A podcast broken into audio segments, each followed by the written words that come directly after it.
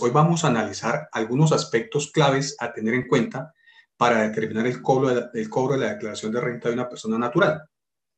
Pues por estos días eh, prácticamente que eh, ya se empiezan a, tocar puertas muchos de ustedes, sus amigos, sus conocidos, sus familiares, y pues a veces eh, no sabemos ni cuánto cobrarles, a pesar de que hoy en día pues hay algunas plataformas que lo hacen gratis, hay muchas ayudas, muchas ayudas rentas, pero el lío en dónde está? El lío está en cómo subirla a la plataforma, la declaración, a la plataforma de la DIAN, también cómo firmar, porque muchas personas no lo saben, entonces por eso es que contratan a un contador.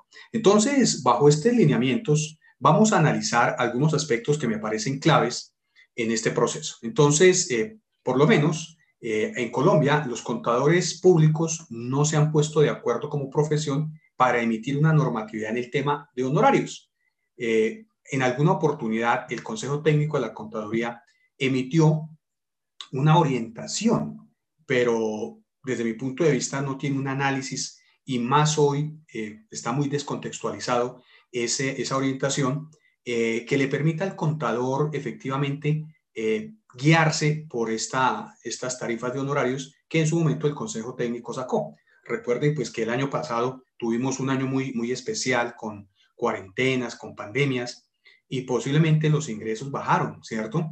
O posiblemente para, para otras personas pues fueron una oportunidad, una, una, una oportunidad de negocio. Entonces, eh, a veces muchos contadores eh, cobramos por lo complejo de la información, ¿cierto? Entonces decimos, bueno, ¿cuántos documentos nos entregó? ¿Qué hay que hacerle? En fin pero deberíamos tener una tarifa plena, no guiarnos solamente por lo complejo de la información, porque a veces lo complejo de la información es muy sencillo, ¿cierto? Entonces, ¿qué sucede? Hay que analizar eh, no solamente la complejidad de la información. También en la actualidad, y es algo que está pasando muy, muy de seguido, es que en el mercado laboral contable se está sufriendo una ola de competencia desleal. ¿A qué hago referencia? A que muchos colegas prácticamente nos dicen, eh, le cobro 500 mil pesos por una declaración, eh, por la elaboración de renta de una persona natural, la elaboración. Eh, otros dicen, no, yo le cobro 300, otros dicen, no, yo 150, otros dirán, tendrán otras tarifas un poco más bajas. Pero recordemos, y quiero dejar muy presente, que el contador público es el garante, es la fuente de fe en Colombia, es garante de la confianza pública para el Estado, para los empresarios, para los propietarios, para las personas naturales y en general para toda la sociedad. Algo que no debería existir en el medio profesional es la competencia desleal, ¿cierto? Pero, pero existe. Bueno, cuando nosotros analizamos esta, esta situación, hay algo que nos preguntamos. ¿Los contadores nos pagan mal o cobramos mal? ¿Ustedes qué opinan? Me gustaría que nos dejaran ahí en las redes si nosotros como contadores nos pagan mal o es que cobramos mal. Pues bueno, al hacer este análisis y dentro de los aspectos que se deben tener en cuenta, eh, yo pienso que la contaduría pública es una profesión de carácter social y como lo mismo, la misma ley lo manifiesta, es independiente, en donde se hace presente la oferta y la demanda de muchos profesionales contables y en ese momento, eh, pues es mayor. Es mayor ya casi estamos sobre los 280 mil contadores públicos registrados. Muchos no, se han, ah, no han sacado su tarjeta profesional porque pues no le ven la necesidad. Entonces, sencillamente, pues la tienen ahí como, como en reserva. Otros posiblemente no, no la han sacado precisamente porque pues no están ejerciendo o no se ve la necesidad que la exijan, ¿no? Entonces, de acuerdo a la cantidad de contadores, eh, en este momento eh, es grande y se ha buscado pues ofertas laborales. Pero el problema cuál es? Que pueda que una oferta laboral sea justa o sea injusta. Eso depende de las condiciones de cada uno, ¿cierto? Pero eh, cuando nosotros miramos esa opción laboral, se ha tenido que bajar en algunas oportunidades los precios y más ahora, pues porque estamos en, en cuarentena, estamos saliendo de, una, de un año muy fuerte, en una crisis económica a todo nivel, a nivel mundial. Entonces, eh, se ha tenido que bajar los precios de los honorarios de muchos profesionales que trabajan en las diferentes compañías. Y precisamente las compañías también porque pues sencillamente hasta ahora se están reactivando, ¿no? Eh, Esto se ha dado, pues, eh, ha dado pie al fomento también de la competencia desleal en los eh, diferentes mercados en donde nosotros nos desempeñamos, en las diferentes áreas, en las diferentes actividades. Pero pues la ley 43, en los artículos 46 y el artículo 60, pues allí nos habla también de la competencia desleal, que no deberíamos jugarle a eso, a la competencia desleal, ¿cierto? Entonces, cuando nosotros analizamos, y me ha pasado a mí, que en ocasiones cuando estamos dirigiendo un departamento de contabilidad, de auditoría, de impuestos, pues sencillamente nosotros le preguntamos al futuro candidato, ¿cuáles son tus aspiraciones salariales? Pues todos tenemos unas aspiraciones, ¿no? El que está ganando 2 eh, millones quiere ganar 4, el que está ganando 4 quiere ganar 8, el que quiere, tiene 8 quiere ganar 16, así sucesivamente. Pero para llegar a, estos cargos eh, que son bien remunerados, por decirlo así, o mejor remunerados, digámoslo, entonces, ¿qué sucede? Se requiere una serie de competencias en el caso empresarial. Desde mi punto de vista, yo no pregunto cuál es su aspiración salarial. Yo preguntaría cuáles son sus gastos, cuál es el tope de sus gastos. Porque si yo le digo a la persona cuál es su aspiración, eh, dos millones, y, y en gastos tiene tres, pues desafortunadamente esa persona solamente va a estar, como diríamos en el campo profesional, está escampando unos días. Está solamente por ahí por tener algún ingreso laboral y posteriormente se va, pero no es una persona que estaría comprometida, ¿de acuerdo? Porque pues sus gastos son mayores. En estos momentos, la Junta Central de Contadores y en especial la Superintendencia de Sociedades han generado resoluciones sancionatorias, llamando la atención de todos los contadores públicos que en ejercicio de sus funciones pacten honorarios profesionales con sumas irrisorias, ¿cierto? Sin medir el alcance y la importancia que conlleva nuestra profesión. Sobre todo estas sumas irrisorias se dan en el caso cuando nosotros prestamos los servicios de revisoría fiscal, ¿cierto? Entonces, pues ojo porque pues ahí hay una serie de responsabilidades, también una serie de normas que debemos cumplir y la Junta Central pues también está haciendo sus debidas visitas, volvieron a retomar esas visitas con el fin de qué? De revisar eh, prácticamente el cumplimiento del artículo 581 del Estatuto Tributario. Así las cosas, pues cuando nosotros analizamos todas estas eh, supervisiones y demás, es por tener una calidad en, la, en nuestra profesión. Entonces, cuando nosotros miramos que en la actualidad no existe una tarifa oficial que fije honorarios profesionales para, los para las diferentes áreas en donde, donde nosotros nos desempeñamos eh, como profesionales, pues esta no es razón para desconocer los principios y normas fundamentales que rigen nuestra profesión. Eh, esto está consagrado en, el, en la ley 43 de 1990 y sobre todo hay que leer los artículos 46 y 60. Cuando nosotros leemos estos artículos, esta norma, pues los contadores debemos analizar los servicios que podemos brindar, ¿cierto? Eh, hay muchos memes, pues aquí traje a colación algunos, algunos son muy chistosos, otros son muy sarcásticos, pero pues bueno, esa es la realidad que vivimos nosotros. Entonces, cuando los contadores analizan los servicios que podemos brindar, ¿qué sucede con, con la gran mayoría de nosotros? Que nos dicen, oiga, necesito que me lleve la contabilidad. Y uno le dice, claro, yo se la llevo. Pero al tiempo, otra persona le dice, necesito que sea mi asesor tributario. Y entonces uno que dice, claro, los impuestos es lo mío y le dice otra persona, hombre, yo necesito que me lleve una revisoría fiscal. Y le dice, mm, yo soy experto en revisoría fiscal. Y de pronto dice, necesito que me ayude a hacer una, unas políticas, ajustarlas por las políticas contables. Entonces el profesional dice, la política contable es lo mío. Yo soy experto, soy magíster en implementación de normas. Entonces a veces también salen unos títulos que uno dice, wow, ¿de dónde sacarían ese título? Y bueno, pues desafortunadamente también las academias hoy en día tienen cantidad de titulaciones, pero eh, el problema es que, vuelvo y lo digo, nosotros nos metemos a veces en campos donde no hemos estado, donde no conocemos, donde no somos expertos y no podemos brindar una asesoría como me lo exige la ley 43. Entonces, eh, hay situaciones muy específicas y que muchos de nosotros no hemos abordado, por ejemplo, la contabilidad pública. A nosotros casi siempre nos, nos gusta son los impuestos, ¿cierto? Los impuestos, el área de impuestos, porque es, dicen algunos, es la que más da plata da. Otros dirán en la academia, no, pero es que la norma cambia, ¿para qué hacemos una especialización? ¿Para qué hacemos una maestría? Eh, o así sea un, diplomado, no, ¿para qué eso? Pero desafortunadamente, y lo digo desafortunadamente, es principio de ley. O sea, lo queramos o no lo queramos, nos debemos actualizar. Entonces, para podernos eh, también tasar una serie de honorarios se pueden, que se puedan percibir, hay que mirar la experiencia, la experticia. ¿Qué estudios tengo yo para poder asesorar bien a un cliente? Ni siquiera es para cobrar, es para poder asesorar bien a un cliente. Recuerden que clientes satisfechos traen más clientes. Y el voz a voz es lo que te va a dar a ti ese goodwill, esa buena imagen en donde sencillamente te van a decir, hombre, contrate a esta persona, tome el número del teléfono, mire, él me hizo mi declaración de renta, excelente, él me lleva haciendo 10 años, 20 años mi declaración, nunca me han eh, llamado, nunca me han requerido porque la declaración quedó perfecta. ¿Ven? Eh, entonces es cuando nosotros entramos a mirar ese tipo y a tasar esos honorarios. También tener presente en todos sus actos la ética profesional. Hombre, esto, esta profesión es de ética.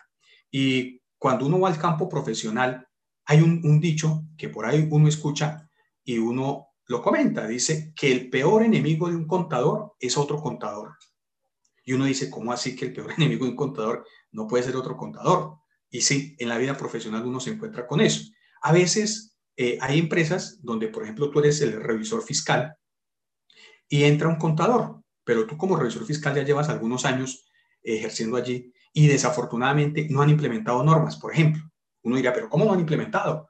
Pero se han dado el caso, sobre todo en, las empresas medianas, ¿cierto?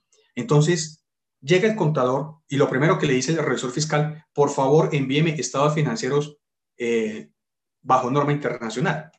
Y el señor hasta ahora lleva ocho días, diez días. Entonces, me hago entender, ahí es donde empezamos a tener que la ética profesional.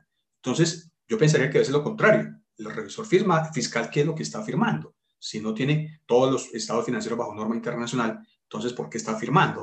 Entonces, ahí es donde yo digo que empieza a, surgir la ética. La ética es de momento, ¿sí? ¿Lo hago o no lo hago? Ya, eso es un momento, la ética es de momento. Debe permanecer presente en todos nuestros actos, pero lo ético es de momento. ¿Le subo a un costo, a un gasto para bajar el impuesto? Usted lo decide. ¿Es ético o no es ético? Es de momento. ¿Ven? Entonces es la decisión. Entonces, para este año, los que ya hicieron algunas declaraciones de renta, ustedes se han dado cuenta que prácticamente lo que la DIAN quiere es que cada usuario tenga su buzón, su cajoncito allá, el buzón del usuario, y poder entrar con su firma, poder eh, descargar posteriormente sus declaraciones y demás. Esa es la idea y para allá vamos. Y vamos a decirlo porque es, es fundamental esto. Tener presente en todos sus actos la ética. Eso es profesional. Eso lo manifiesta la ley 43 y eso es de ley. No es que si yo quiero o no quiero, hay que tenerlos presentes. Y analizar bien los costos. ¿Los costos de qué? De sus servicios, de sus conocimientos, de su experiencia, de su experticia. Entonces es allí cuando nosotros analizamos por qué una persona mayor cobra más que un joven recién egresado. A veces nosotros le echamos la culpa al recién egresado y la mayoría, y yo he escuchado, y muchos de ustedes también han escuchado, lo que uno dice, lo que, uno, lo que se manifiesta en los corredores, dicen, es que los jóvenes por coger experiencia están cobrando barato. ¿Será cierto? Lo vamos a analizar. Y hay otros que dicen, no, pero es que los, los mayores, que tienen más estudios, cobran caros es por su experticia. Entonces, mire que son dos posiciones muy diferentes. Ambos tendrán la razón, posiblemente, pero el conocimiento tiene un costo y ese es un intangible que desafortunadamente uno no puede medir, eh, tengo 10 kilos de conocimiento en la mente o tengo 14 toneladas de conocimiento, ¿ven? Porque el conocimiento, ¿cómo se adquiere? Con el pasar de los años, con la experticia profesional que usted va adquiriendo en las diferentes empresas. En la actualidad vemos es una competencia. Ahí traje a, a, Nairo Contable, ¿cierto? Entonces es una competencia. Ningún profesional de la contabilidad puede sustraer la clientela de sus colegas por medios desleales, nos dice la norma. Eso es ético, porque no, lo, manifiesta. Yo no puedo decirle, eh, venga, ¿cuánto le está haciendo la declaración el vecino, mi amigo? 300 eh, mil, yo se la hago por 150. No, esos son medios desleales. Hay un principio claro que incide al respeto entre colegas, respeto entre colegas. Desafortunadamente, a veces olvidamos, y parto del principio de buena fe, que se olvidan todos estos principios por el diario transcurrir por las diferentes actividades, porque estamos muy pegados a la página de la DIAN, porque estamos pendientes de que salimos de medios magnéticos, eh, entramos con rentas de personas naturales, luego el formato 260 del régimen simple y listos para el cierre contable. O sea, todo el año tenemos trabajo. Afortunadamente y bendito Dios que tenemos todo el año trabajo. Pero hay principios claros que dice respeto entre colegas. Y este es uno de los más violados. Cuando uno va a la Junta Central de Contadores, la mayoría de sanciones el comité disciplinario tiene por esto, por violación a las normas de la ética profesional. Esas son las, las sanciones que más impone eh, la Junta Central de Contadores. Bueno, habrán otras, claro, habrán otras, pero de la mayoría que imponen es por violar las normas a la ética profesional, a la, a la ley 43. Entonces, la recomendación, respeto entre colegas. El conocimiento de todos los profesionales es valioso.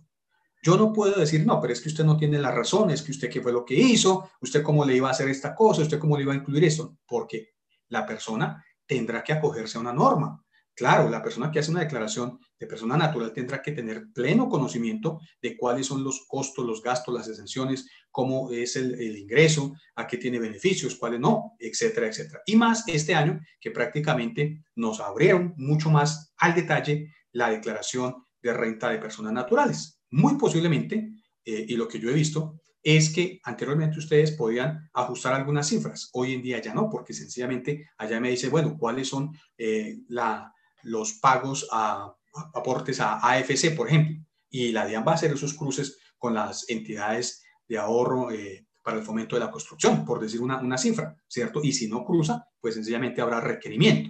Entonces, la confianza generada por la profesión es única. Nosotros somos garantes de la profesión, nosotros somos garantes de esa confianza que nos da la ley. Hace un momento escuchaba la charla que tuvimos a las 9 de la mañana eh, con todos los profesionales que están mirando la modificación, la actualización a, a, las normas de nuestra profesión, a la revisoría fiscal, y me parece bien interesante lo que ellos plantean. Y allí vamos a tener que más confianza en la profesión, porque la profesión es única, somos los únicos que damos fe pública a nivel de nuestra profesión. Claro, hay otros que también dan fe pública, pero son los médicos y los abogados. Pero nosotros como profesionales nos han querido, también otras áreas, nos han querido quitar esa confianza pública que tenemos, como es la de dar fe pública. Entonces hay que valorarla, mis queridos amigos, colegas, hay que, que, valorarla porque posiblemente si nosotros dejamos perder esa confianza pública, pues sencillamente entrarán otras áreas, otros profesionales también a dar fe pública. Claro, esto lo he escuchado desde cuando yo estaba en la universidad. Ustedes dirán, pero uh, eso hace mucho tiempo. Sí, probablemente hace mucho tiempo, pero desafortunadamente, pues dicen los abuelos que, eh, cuando el agua suena, ¿cierto? Es porque piedrita lleva por ahí. Entonces, no dejemos eso de lado, tengamos que seamos nosotros los garantes de esa confianza pública y permanecer con ella. Al igual debemos evitar regalar el trabajo, pues en la práctica lo que quedan afectados no solo son unos cuantos, sino es todo el gremio. Ustedes saben, y también es de conocimiento público que uno no dice, el ratón se comió el queso. ¿Qué dice uno? Los ratones se comieron el queso. Eso es lo que se dice, ¿cierto? Bueno, términos de los abuelos. Pero miren que no hay que regalar el trabajo. Ustedes deben cobrar lo justo, tampoco ni más ni menos. Yo siempre he dicho, se debe cobrar lo justo por su conocimiento, por su experticia, por su profesionalismo, por todos aquellos valores agregados que de pronto no se ven, pero sí van a influir en el cobro de, los sus honorarios. A la pregunta, ¿cierto? Me pregunto a veces, ¿cuáles son las causas que generan la competencia desleal entre los contadores públicos al momento de determinar los honorarios, entonces el contador debe adquirir un conocimiento de la técnica contable. Eso es claro. Para poder llegar usted a, ejercer la profesión, debe tener ese conocimiento, tanto de normas nacionales de contabilidad, de auditoría, conocimientos en áreas económicas, financieras, la legislación tributaria, comercial, laboral. Pero ojo, es el conocimiento. Usted no puede legislar en materia comercial, porque para eso estará quién? El abogado comercial. Usted no puede legislar en materia laboral, de pronto que le den una orientación, posiblemente, pero debe ir al experto, al abogado laboralista. Desafortunadamente en las empresas, o a veces, eh, nos dicen, oiga, tengo un problema laboral. Entonces dicen, ah, sí, consúltele a Germán, que él es el que sabe.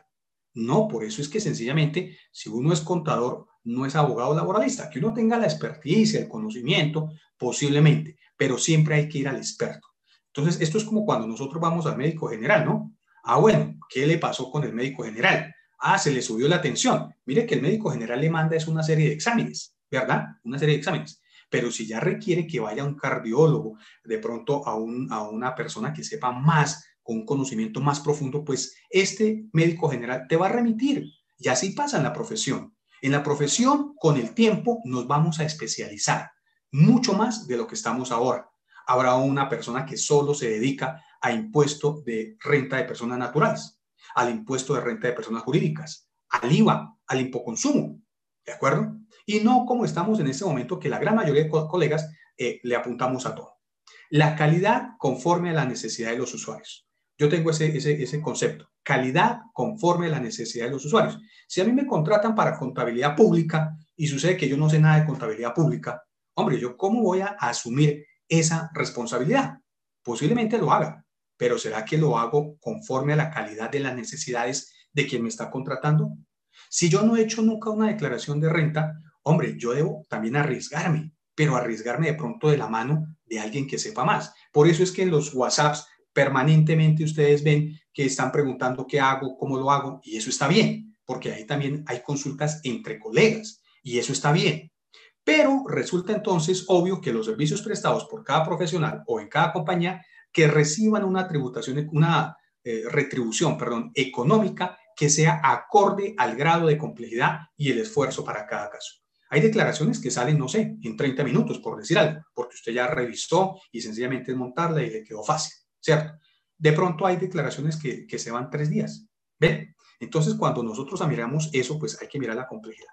Bueno, también dentro de esa pregunta, ¿cuáles son las causas que generan la competencia leal entre colegas contadores públicos al momento de determinar los honorarios? Pues yo he determinado que es la complejidad de la labor. Hay labores muy complejas que se requiere de un conocimiento específico. Otra causa es la dedicación del tiempo. A veces nosotros como nos, eh, eh, ponemos a trabajar en muchas áreas, en muchas cosas, no tenemos el tiempo y no le dedicamos el tiempo necesario. Por eso otro colega que de pronto sí tiene mayor tiempo, le ofrece un mejor servicio y ahí no hay nada que hacer. Pero ojo, el mejor servicio no significa que sea una competencia leal. Eso también lo dice la, la ley 43. Si yo por mi calidad profesional, si ustedes por sus idoneidades de pronto tienen mejor conocimiento que, que la persona que les está asesorando en un momento dado, pues sencillamente tienen que cobrar más. Claro, porque precisamente vamos a dedicarle más tiempo y demás. El tamaño de la empresa contratante es, fundamental. Si lo hablamos a nivel de empresas, pues sencillamente hay que tener en cuenta su tamaño. Vamos a mirar también algunas situaciones muy específicas de este punto. Los antecedentes del cliente y las operaciones que realiza. Claro, hombre, hay que mirar qué antecedentes, el comportamiento tributario. Si los han sancionado todos los años, pues uno qué puede esperar ahí. ¿Cierto? Si la persona no está llevando su contabilidad o no está llevando sus soportes como lo exige la norma, pues posiblemente vamos a tener un mayor esfuerzo y eso nos va a generar posiblemente que se determinen unos honorarios más altos. Las características del medio donde se realiza la actividad. No es lo mismo eh, eh, presentar perdón, una declaración tributaria en las grandes ciudades, Cali, Medellín, Bogotá, en las capitales, que en un municipio, ¿cierto? Entonces, no, yo no puedo cobrar lo mismo porque yo debo mirar esas características, a quién le estoy haciendo esa declaración. Entonces, hay que analizarlo, ¿cierto? Hay que analizar muy bien eso donde dice el medio donde se realiza la actividad. Dentro de esas mismas causales que generan eh, competencia leal, miramos el nivel de incertidumbre y la viabilidad de la empresa. Entonces, muchos eh, dicen, bueno, si la empresa está en marcha, yo le cobro más caro. Si la persona tiene ingresos permanentemente altos, yo le cobro caro, ¿cierto? Pero ¿qué tal que la persona se retire o no se le da un análisis prospectivo de sus declaraciones? Entonces, cuando empieza allí a, ver la competencia leal, otro dirá, uy, pero el contador anterior le estaba cobrando mucho, uy, pero usted está pagando mucho, o de pronto, pues, no, el contador estaba cobrando muy poquito también, ¿cierto? Hay algo muy importante para determinar la competencia eh, desleal. ¿Cuál es? La responsabilidad que se asume. Todo acto que nosotros realicemos tiene algo de responsabilidad sea en menor grado o a mayor escala, pero es la responsabilidad que se asume al momento de qué? De presentar una declaración. Muchas empresas por eso es que les dicen, si usted comete un error, señor contador, señor revisor fiscal, la empresa no va a pagar. A usted se le carga. Eso debe quedar por escrito, porque también cuando van a la Junta Central de Contadores, lo primero que te van a exigir que es el contrato. el contrato, el documento que tú firmaste con esa persona. Si es una persona natural, pues hay que mirar las responsabilidades, hay que decirle, mire, esta declaración podemos tomar esto, esto se me van, no sé, dos días, tres días analizando su declaración, no sé, unas diez horas. Es la responsabilidad que tú tienes frente a todos tus actos. La experiencia de la labor en que se contrata, eso es fundamental, ¿cierto? La experiencia, la experticia profesional y el conocimiento vale. Las personas decían antiguamente, las canas cuestan, y es precisamente por eso, porque las canas a veces nosotros decimos el viejito, el cuchito, ¿cierto? El, el viejito, el contador, pero no tenemos ese respeto que hablamos, que dice el señor contador lleva 5, 10, 20 años en la compañía, conoce la empresa, conoce a su cliente, le hace a 10 años que maneja su declaración tributaria y eso está bien. También la supervisión y calidad del trabajo. Si tú eres auditor, revisor fiscal, asesor, siempre tengamos presente esto. La supervisión y la calidad del trabajo va a hablar por nosotros. Entonces, pues allí también se presentan algunas situaciones de competencia de edad. A veces cuando nos dice un cliente, sus servicios están caros, le dice el contador, lo que realmente le está diciendo es que no encuentra un valor agregado en sus servicios que haga pagar más por esos honorarios que usted está cobrando. Entonces, ojo cuando le digan, uy, sus servicios están caros, usted cobra mucho. Entonces, ¿qué es lo que yo veo desde mi punto de vista? Que se requiere con urgencia una estructuración, una base de tarifas, una base que a partir que sea mínima, a partir de la cual todos los contadores públicos elaboren sus ofertas de servicios así con un conocimiento previo del cliente y una planeación adecuada del trabajo que se va a realizar. Y esa planeación debe contar con dos situaciones bien eh, particulares, como es la seriedad y la objetividad en cada uno de los criterios expuestos, eh, sacando a flote pues la competencia profesional, la idoneidad, sus conocimientos para llevar a cabo esa buena labor que le van a contratar por estos días. Entonces tenga cuidado cuando su cliente le diga, es que sus servicios están caros porque lo que realmente lo que le está diciendo es, hombre, si un contador me cobra, no sé, digo 50 mil pesos, una cifra, y usted también me cobra 300 mil por la misma, pero ¿qué me ofrece? O sea, ¿cuáles son? Usted tiene que dar una garantía, un garante, ser garante de ese servicio que le está ofreciendo. Ahora bien, el hecho de que los contadores, por falta de recorrido o experiencia, no dominen la técnica de calcular los honorarios, para ellos es un problema y sobre todo para los recién egresados de las diferentes facultades, porque el problema ni siquiera es de ellos. El problema es que nosotros como profesores universitarios nunca les enseñamos a cobrar una tarifa. Y si hay muy pocos profesionales que sí lo hacemos, de verdad que son contados. ¿Por qué? Porque desafortunadamente nos dedicamos a la técnica, pero muy poco a la ética profesional. Entonces los contadores públicos que observan que los colegas conquistaron al cliente solo mediante una rebaja de honorarios, pues ahí hay una competencia desleal, ahí, no hay legalidad, ahí estamos incumpliendo, porque no es lo mismo decirle, bueno, yo usted le hace la declaración por 500 mil pesos, por un salario mínimo, 900 mil pesos, pero yo se la hago por 100 mil. Pues sencillamente lo que estamos captando es clientes por ser baratos. Hoy en día hay una empresa que capta clientes así, pero pues bueno, esas son situaciones que más adelante las voy a comentar, que para mí no es problema, que no cobren nada por hacer una declaración tributaria. Para mí es una oportunidad de negocio, una oportunidad que vamos a tener todos los contadores más adelante. Entonces, vamos con el primer meme. Entonces, mire que la señora llega y dice, tengo 800 pesos por una patilla. Le dice, son más grandes, están a mil. Y el de al lado, el señor de al lado le dice, estas son más baratas, están a 900. ¿Ustedes qué creen? Que es en esa imagen, en ese meme, la persona por cuál se va a ir. Yo, sin pensarlo, diría por la de 900. De pronto la señora es crítica el cliente es crítico y dice, no, es que estas son más grandes, de pronto son más verdes, son más bonitas, tienen más eh, calidad, etcétera, etcétera. El cliente también mira eso. Entonces, a la pregunta, ¿hay equilibrio entre oferta y demanda entre la profesión? Esa pregunta me la hago y yo digo que las facultades de contaduría no están acordes con el ámbito empresarial. Se están graduando cualquier cantidad de profesionales a unos ritmos, pero muy agigantados, a unos pasos agigantados. Es más, por captar las universidades, algunas, no digo todas, sobre todo las de renombre, pues son muy serias, pero hay algunas universidades que solamente por captar unos, unos clientes y que sencillamente tengan continuidad en la universidad, pues no ven la realidad económica y también la calidad de los profesores que se contratan, ¿cierto? Entonces, independientemente de la situación, las universidades deben ser garantes, en principio, de esa calidad académica y profesional en donde se van a desempeñar los futuros eh, contadores. En este momento hay una sobreoferta, pues la ley del mercado y la demanda, pues nos está diciendo que hay muchos más contadores ofreciendo sus servicios que empresas demandándolos. Y más aún hoy, cuando pues salimos de una pandemia y hasta ahora, este año como que poco a poco se está tomando la reactivación. Entonces, lo que sí es claro es que el cliente, el comerciante, va a pagar menos por algunos servicios. El índice de desempleo es alto. Eh, estaba buscando en el DANE, pero pues no nos ha sacado el DANE la cifra de desempleo del mes de julio. Eh, pero mire que las cifras de desempleo son altas. Bueno, pues tampoco nos podemos guiar. Algunos dirán en sus comentarios que no nos podemos guiar porque, pues, desafortunadamente el DANE no sabemos de dónde sacas esas estadísticas, pero pues sí, el índice de desempleo a hoy es alto. En temas de COVID, lo que predomina es la subsistencia y sobre todo quienes están buscando una oportunidad, obviamente les toca bajar qué? Bajar tarifas. En ese caso, pues no se les puede culpar porque desafortunadamente también es la ley de la supervivencia, ¿cierto? Entonces, hay situaciones que son ajenas a la profesión, pero siempre teniendo en cuenta que su ética profesional. La falta de oportunidades conlleva a que los contadores públicos se hayan acostumbrado a ejercer la profesión atendiendo casi exclusivamente dos servicios. ¿Cuáles son esos dos servicios?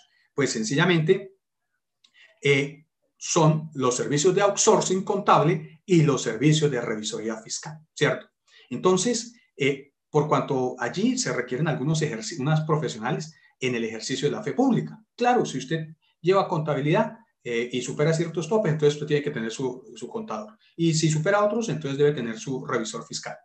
Este hecho ha generado un exceso de oferta por parte de los contadores públicos y sobre todo, ¿saben qué? La disputa de los clientes, creando situaciones que preocupan, como son las quejas de las prácticas desleales que se valen para atender qué? Un futuro cliente o para conquistar clientes nuevos si están atendiendo o han sido atendidos por otros contadores. Entonces, miremos que hay algo bien interesante y algo que yo siempre he manifestado cuando hablo con la Junta Central de Contadores, cuando hablo con el Consejo Técnico, es que debería haber una norma específica, que yo no puedo cobrar menos de lo que está cobrando el contador anterior, ¿cierto? A pesar de que ya existe, pero ¿qué sucede? Muchos de nosotros no la cumplimos. ¿Y, y por qué? porque como les digo, a veces es la ley de la supervivencia. Entonces, pues allí se, forman otras situaciones. Dentro de la misma pregunta, ¿hay equilibrio entre la oferta y la demanda? Pues el exceso de oferta generado por parte de los contadores que se haya convertido en una ventaja para los dueños de las empresas. Y lo digo ventajas, ¿por qué? Porque sencillamente los contadores se ven obligados a desempeñar sus funciones, a veces bien limitados de, recursos, y sencillamente no pueden tener una independencia mental, a pesar de que la norma también nos dice independencia mental, pero a veces no, ¿de acuerdo? Bueno, a la pregunta, ¿hay falta de competencia y actualización profesional? ¿Hay falta de competencia y actualización profesional? En ocasiones, la atención de nuestra obligación es por la educación continua, ¿cierto? Tú sales de una especialización, de un pregrado, tienes que continuar estudiando. Sales de una especialización, tienes que seguir estudiando salga de una maestría, debe seguir estudiando, de un doctorado, de un lo que sea, tiene que seguir estudiando. No significa que sencillamente obtuviste el título y el gurú del conocimiento. No, por el contrario, las normas cambian. Recuerden que nuestra profesión es de normas. La ley 1314 es ley, ley 1314. Decreto 2420 es norma. Decreto 2270 es norma. Y todo lo que nosotros leemos es normas. ¿Ven? Entonces, esta iniciativa debe ser aprovechada por todos los colegas, ya que es una oportunidad para que todos se hayan preocupado por una oportunidad de fortalecer sus conocimientos en lo que les guste, en lo que ustedes lo puedan lograr, en lo que más les llame la atención. La mala preparación académica se ha convertido en un fenómeno que ha venido afectando profesionales y que debido a que se ha estado permanentemente actualizados en la profesión, lo que ha ocasionado es un declive de la confianza en los algunos usuarios de la información porque es que los profesores, sobre todo los universitarios, debemos es darle herramientas necesarias al futuro profesional, al futuro especialista, al futuro magíster. ¿Para qué? Para que se pueda defender en un campo competitivo, altamente competitivo, porque nuestra profesión es altamente competitiva. Entonces, hay que darles esa confianza pública, esa confianza a los usuarios de la información del cual el contador va a tener la oportunidad de qué? De aprovechar cuando ya esté en su carrera profesional, ejerciendo su profesión, ejerciendo su especialización y demás. Entonces, yo invito a todos los colegas que son profesores en este momento, no que me digan, es que yo soy cuchilla. No, porque es que eso de cuchilla, eso ya pasó hacia la historia. Es que yo soy exigente. Yo le digo, recomendación, sea exigente con el conocimiento. A veces nosotros decimos, hágame un, eh, yo siempre lo digo, ¿no? Hágame un, un ensayo. Oiga, qué rico que un estudiante me diga, profe, déjeme ver uno que ha hecho usted, déjeme ver cinco de los suyos que usted ha hecho para, que para guiarme. Entonces, eso, es, eso sería bueno.